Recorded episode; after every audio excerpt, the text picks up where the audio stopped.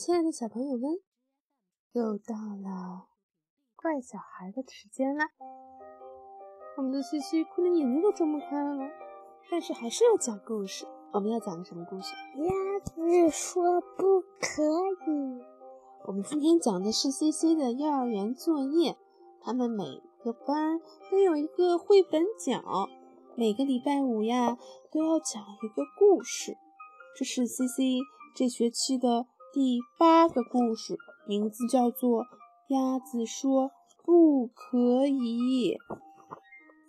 鸭子住在一个漂亮的池塘里，大白鹅是这个池塘的主人。在灿烂的阳光下，清澈的水面闪闪发亮，池塘的每一位居民都过着快乐的生活。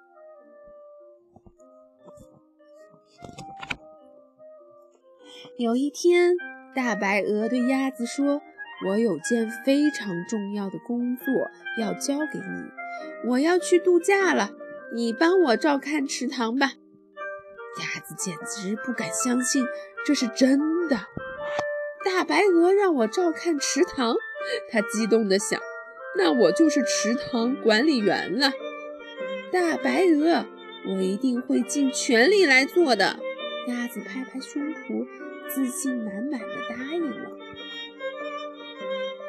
第二天，鸭子起了个大早，它来到池塘边，正好碰见一群蜻蜓在比赛，看看谁飞得最快。快停下！快停下！鸭子大声叫起来：“我是池塘管理员，不许你们在这里嗡嗡嗡吵个不停。”我们只是飞而已啊。鸭子，蜻蜓惊讶地说：“这有什么关系呢？在这儿就不行。”鸭子严厉地说：“我得提醒提醒这些家伙。”鸭子心想。夜里，他搬来几块木板，在池塘边乒乒乓乓地敲打起来。第二天早上，大家看见池塘里竖起了一座。警告牌，不可以比赛。鸭子，括号，池塘管理员的命令。大家都在看着，他们是什么表情啊？不好的表情。不好是什么表情？他们的嘴巴是弯弯的。嗯，是像谁？悠悠，燕燕。嗯，没过多久，鸭子发现一只翠鸟在钓鱼。嗯，喂，翠鸟！它大声嚷着：“住手！这里不可以跳舞，不是不可以钓鱼。”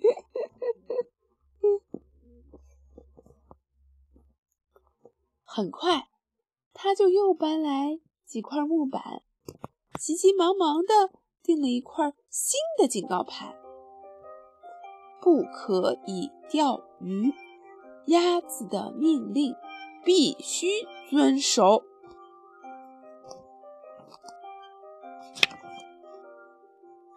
鸭子刚打了个盹儿，一群青蛙就跳进了池塘里，扑通扑通。青蛙，鸭子猛地惊醒了，它大声喊道：“你们这是在干什么？不可以在这里跳水，不可以跳水！”鸭子不高兴的，呃，青蛙不高兴的问：“这是谁说的？”“我说的。”鸭子扑上了翅膀，大声说：“我，鸭子，我是池塘管理员，赶紧走开吧！”很快，池塘里到处都是警告牌，上面有什么？你告诉我好吗？C C 有，不可以跑步，不可以比赛，不可以驾驭，不可以跳跃跃，不可以游泳，不可以不许溅起水花，不可以跳水，严禁禁止跳水，这是。鸭子的命令。却决定禁止跳水，这是鸭子的命令。最后啊，鸭子满意的坐下来了，终于安静了。他这样想到，却感到有些不安。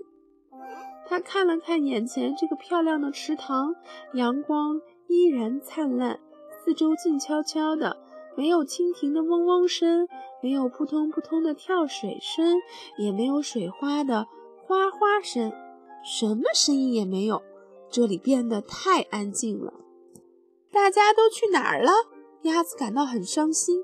瞧瞧，我都做了些什么呀？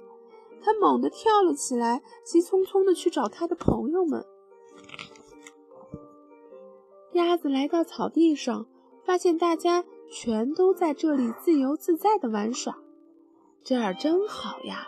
蜻蜓嗡嗡地说：“这儿可没有鸭子来赶我们走。”青蛙呱呱地喊着。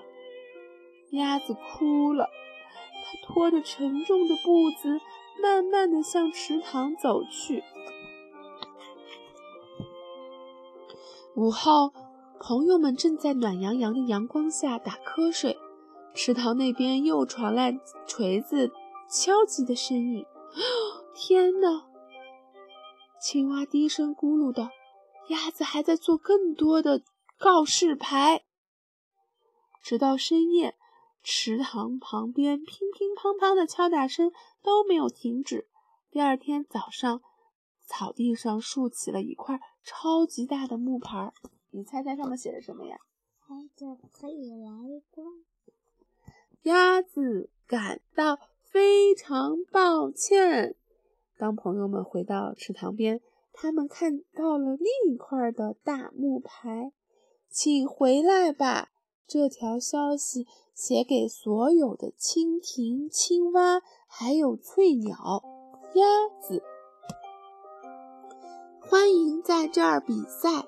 免费提供钓竿，新建跳水台，跑步、跳跃、游泳和打水花全部允许。你这只傻鸭子！蜻蜓嗡嗡地笑起来。我们都很想念你，尽管你老是指挥人。青蛙呱呱地叫着。大白鹅度假回来了，看到池塘里热闹的景象。它惊喜地喊道：“鸭子，你干得真棒！下回我还让你当池塘管理员。”不了，谢谢你，大白鹅。鸭子笑着说：“管理池塘真是太难了。”从那天起，大白鹅的池塘变成了全世界最快乐的池塘。鸭子再也没有说过任何命令别人的话。好了。我们最后留一个小问题吧。阅读鸭子说不可以，请问鸭子都对哪些小动物说过不可以呀？你能告诉我吗？青蛙啊，翠鸟，还有谁？还有蜻蜓。对，非常棒。好啦，这个故事就讲完了，拜拜，小朋友们。晚安，晚安，晚安，晚安，晚安。you